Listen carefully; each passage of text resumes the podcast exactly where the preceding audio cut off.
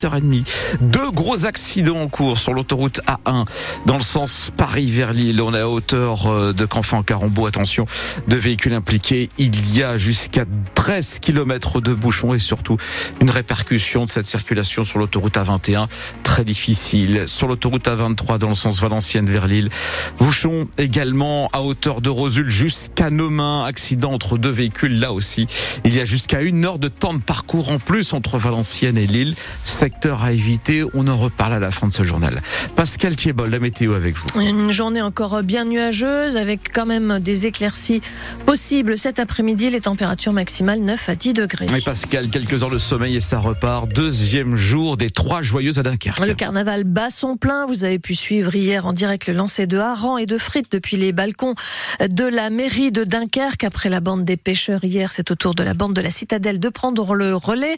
Toujours en musique et dans une ambiance détendue. Alice Marot, vous avez suivi des carnavaleux de tous âges, unis donc par la fête. Il y a ceux pour qui c'est la toute première fois et qui découvrent tout ça avec un grand sourire. On peut danser, on peut faire de la musique. C'est rigolo, les gens ils se déguisent et tout. Et puis il y a ceux qui connaissent tout ça par cœur. À peu près, ouais, ça fait 30 ans qu'on est dedans. Jessica est venue avec ses deux petits accrochés à ses poignets pour ne surtout pas les perdre. On a tout ce qu'il faut. Ils sont attachés, on va pas se mettre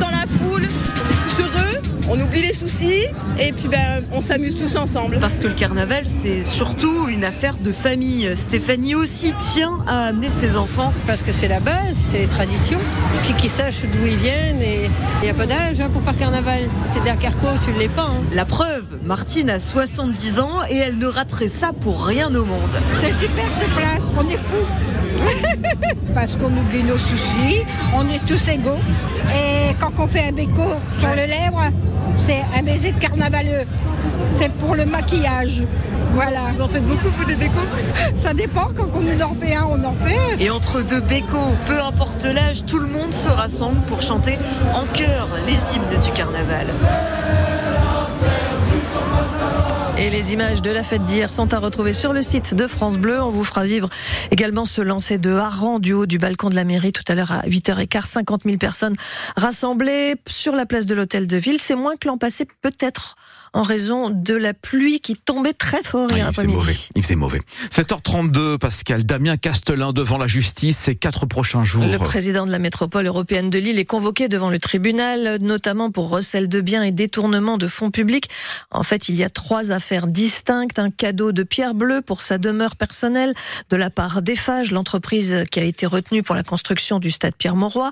Des frais personnels payés par la MEL à hauteur de 20 000 euros, une somme aujourd'hui remboursée par Damien Et puis la troisième affaire porte sur les conditions d'embauche de sa conseillère presse de l'époque. Les urgences de l'hôpital d'Armentières pourraient rouvrir dans la journée si les conditions le permettent. L'établissement a été victime d'une cyberattaque dans la nuit de samedi à dimanche avec une demande de rançon.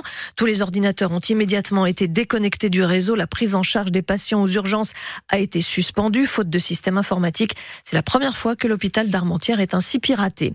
Elle serait au moins 3000 concernées dans les Hauts-de-France, plus de 120 000 en France, des femmes excisées, victimes donc de mutilations génitales qui souffrent au quotidi- au quotidien. À Lille, elles sont désormais accueillies au sein d'une nouvelle unité baptisée SAFE.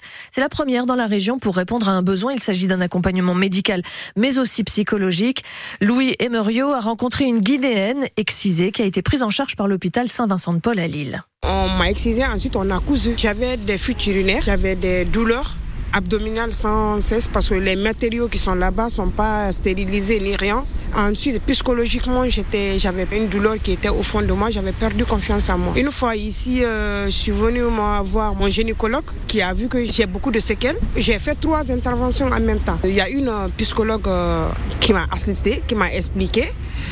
Euh, que je n'avais jamais en parlé parce que chez nous au pays c'est un sujet qui reste tabou, la mutilation comme la sexualité. Ils m'ont donné le droit d'en parler avec elle à chaque euh, consultation. Ça m'a libérée au fait. Je me suis vue renaître au fait quoi. C'est comme si j'ai récupéré une partie de moi.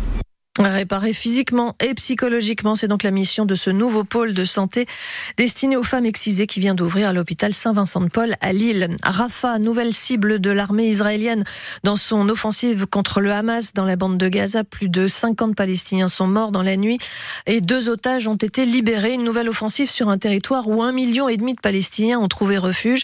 Et cette euh, offensive inquiète Jean-Marc Terrier, le député communiste du Pas-de-Calais qui s'est rendu au Proche-Orient avec une délégation euh, de 13 autres parlementaires de gauche, Jean-Marc Tellier, qui nous racontera son expérience dans 10 minutes. 7h35 sur France Bleu Nord, du changement sur le podium de la Ligue 1 de football à l'issue de la 21e journée de championnat. Le PSG reste en tête, Nice est toujours deuxième, mais désormais c'est Monaco qui occupe la troisième place après sa victoire sur Nice justement hier soir. Lens et le LOSC sont en embuscade avec 35 points au compteur. Les Lillois sont cinquième, les Lensois sixième à 3 points des Monégasquais donc du podium. On y reviendra longuement à partir de 18h sur France Bleu Nord dans Tribune Nord animée par Sylvain Charlet. La Côte d'Ivoire, pays organisateur de la Coupe d'Afrique des Nations, remporte la compétition. Les footballeurs ivoiriens se sont imposés hier 2 buts à 1 face au Nigeria, la Côte d'Ivoire qui revient de loin puisqu'elle a frôlé l'élimination lors de la phase de groupe. Et puis ça s'annonce sportif aussi, la nouvelle attraction du parc d'attractions Bellward en Belgique, près d'Ypres, un immense manège aquatique avec des bouées géantes qui montent à 19 mètres de hauteur et qui glissent sur des toboggans. Les moins téméraires préféreront découvrir le nouvel espace Mundo Amazonia, 9000 mètres carrés pour reconstituer la forêt amazonienne. Bellward, encore en travaux actuellement, rouvre le 30 mars, idéal donc pour les vacances qui s'annoncent.